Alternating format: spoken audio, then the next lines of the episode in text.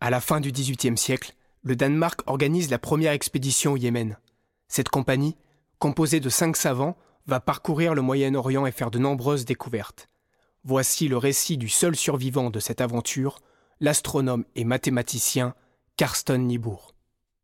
Épisode 9 Mort à Mocha.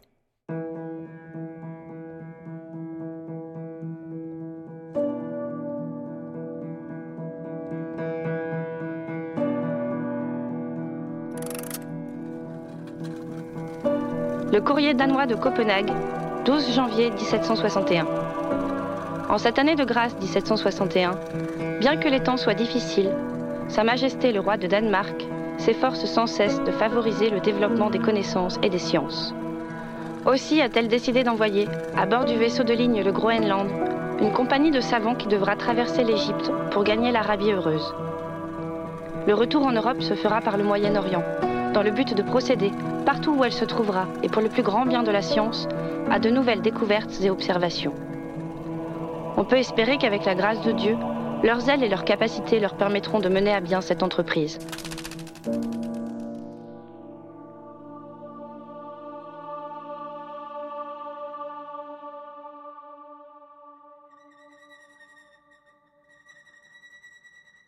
« 23 avril 1763. Nous arrivons à Mocha. Durant le trajet, la chaleur était écrasante. Nous voyagions de jour à Dodane pour pouvoir faire mes relevés géographiques. Tout était sable et sécheresse. Pas une plante. Presque aucun village. Je devais combattre mes accès de fièvre réguliers. À la porte de la ville, la garde nous signale qu'il est interdit aux chrétiens et aux juifs d'aller à Dodane dans les rues.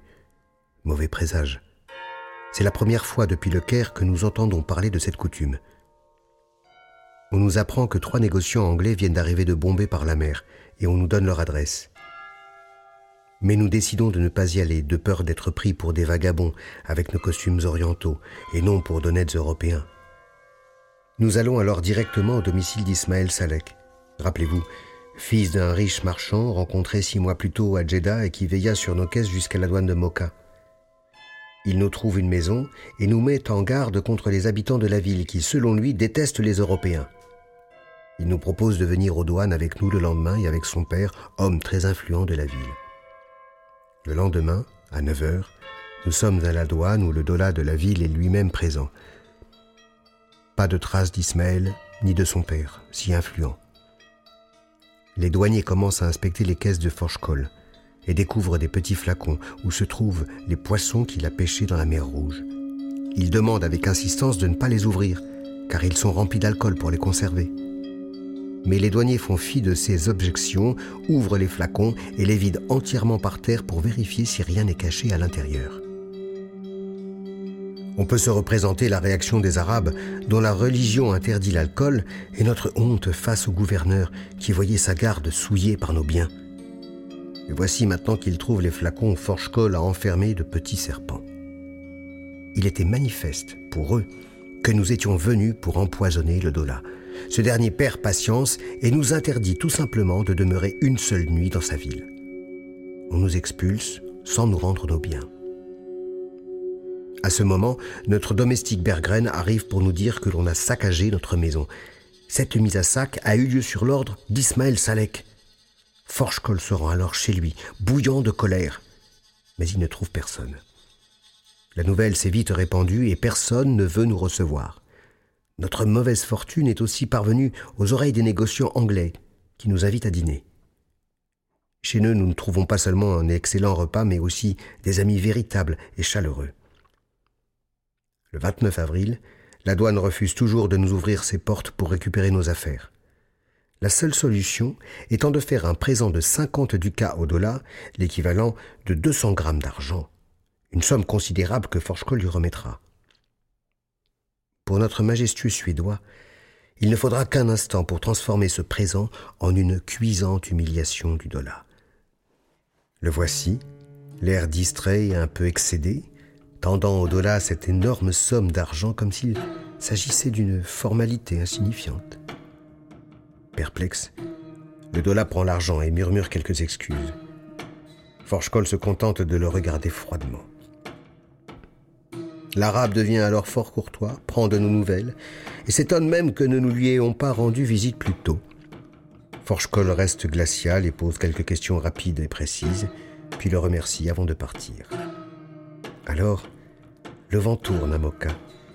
Le lendemain matin, nous recevons deux moutons et un sac de riz de la part du dollar.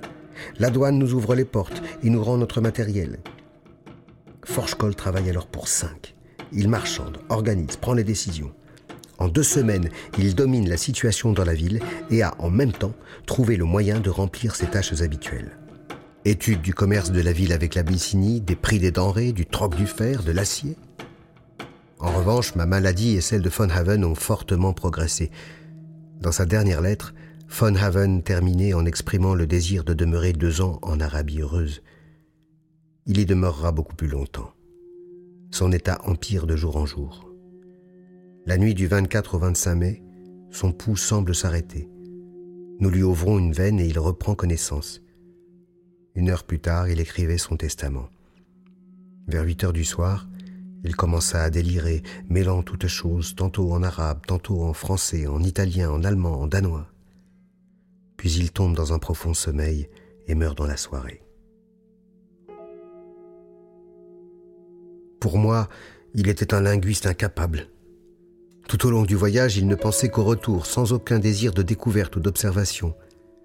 Il était d'un naturel paresseux et trouvait dans la chaleur de ces régions une excuse suffisante pour ne rien faire.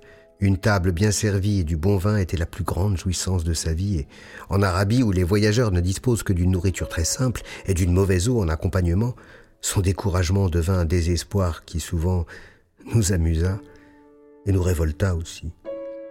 Il se prenait pour le plus éminent de tous, se croyait le chef de l'expédition, et était plein d'un violent ressentiment parce qu'on ne lui avait pas confié la caisse. Pourtant, avec le recul, et en admettant ses défauts, je distingue des circonstances atténuantes. Il était seul, seul comme savant, dans une expédition uniquement composée de scientifiques et de naturalistes, il était le seul humaniste. À une époque où les sciences de la nature amorçaient précisément la marche triomphale, Von Haven était le seul du groupe à s'attacher à quelque chose d'aussi insaisissable que des vers. L'itinéraire aussi, toujours établi selon les désirs de la majorité des membres, majorité écrasante qui se passionnait d'abord pour la cartographie, la botanique ou l'astronomie. Nous ne nous servions pas du même langage dans notre conception de l'existence. De plus, son rayon d'action était limité aux bibliothèques, qui ne se trouvaient que dans les grandes villes, et non à Jeddah, Louhaïa ou Bait el-Faki.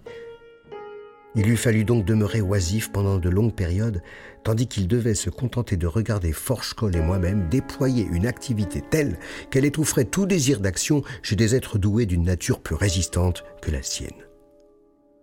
Sa paresse, presque chronique, était incontestable et sa vanité n'a eu d'autre résultat que de le placer dès le départ dans une situation sans issue. Il était d'avance la minorité. Ses lettres et journaux nous le dépeignent bien, un faible, un petit bonhomme, mais non un assassin. On peut concevoir que l'achat de l'arsenic fut un moyen d'intimidation, le recours suprême du faible totalement isolé et qui croit ainsi recouvrer un peu d'importance. Le crachat de l'homme qui a les deux épaules à terre. Non, Von Haven n'aurait jamais osé tuer. L'arsenic n'est seulement que le crachat du vaincu. À Suez, il s'est trouvé face à face avec sa propre faiblesse, et mot par mot, sans pitié, on lui a arraché l'aveu de sa peur. Au seuil de la tâche qui devait être l'occasion de son triomphe au sein de l'expédition, ce vaniteux s'est vu dépouillé des derniers restes de cette confiance en soi qui fait déjà trop défaut aux natures orgueilleuses. Tout son journal de voyage le prouve. Il a été rédigé par un homme résigné. Forschkoll écrivit une lettre à Linné et à Bernstorff pour annoncer le décès de von Haven. Elle témoigne du mépris et de la haine qu'il porte à cet homme. Il termine son annonce par quelques mots. Quelques mots de trop. Son décès facilite notre voyage d'une façon extraordinaire. Il était d'un caractère malaisé. On a comblé la tombe dans le cimetière européen au nord de la ville. Nous nous sommes éloignés ensuite avec un goût amer dans la bouche. Le destin de Von Haven m'impressionnait car je savais que je souffrais du même mal que lui, et je ne devais qu'au hasard de n'être pas enterré là, à sa place. La chaleur humide de Moka nous épuise, et nous regrettons déjà de n'avoir pas pris le chemin des montagnes plutôt que de rester dans la Tihama. Les navires anglais lèveront l'ancre dans la première quinzaine d'août pour repartir vers l'Inde.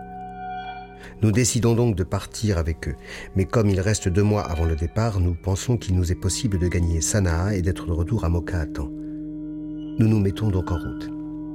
Le Dola nous fournit une lettre de recommandation pour la ville de Taès et un serviteur arabe pour nous aider. Nous déposons la plupart de nos caisses chez les Anglais et le 9 juin 1763, nous sortons de Moka pour nous rendre à Sanaa, capitale de l'Arabie heureuse. À cause de la chaleur, nous faisons les premières étapes dans le désert de la Tirama de nuit. Après deux nuits de voyage, nous atteignons le village de Moussa et nous commençons à gravir la montagne. De violents orages transforment les chemins en torrents impétueux. Le paysage change de caractère et le thermomètre de Forchecol affiche 17 degrés le matin. Nous pénétrons dans la contrée haute et fertile, champs de blé vert disposés en terrasses le long des pentes. Désormais, nous pouvons dormir de nuit dans de grands caravansérails entourés de murs qui jalonnent notre route. Le temps nous est précieux et nous avançons rapidement. Quatre jours seulement après notre départ de Moka, nous entrons dans la ville montagnarde de Taès où nous sommes accueillis par le Dola.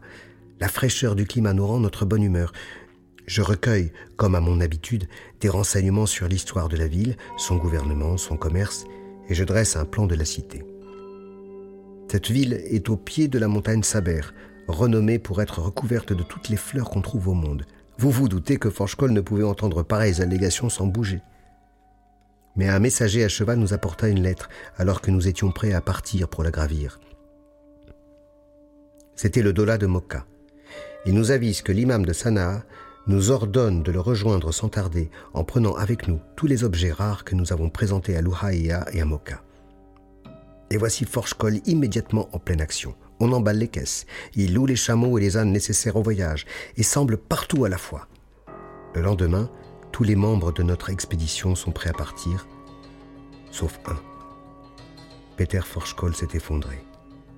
La malaria, qui n'avertit pas, l'a frappé, alors que les chameaux attendent dans la rue avec leur chargement, il est étendu, le visage bleui, le corps ruisselant de ses tremblements de fièvre. Mais la caravane doit quitter Thaïs comme prévu.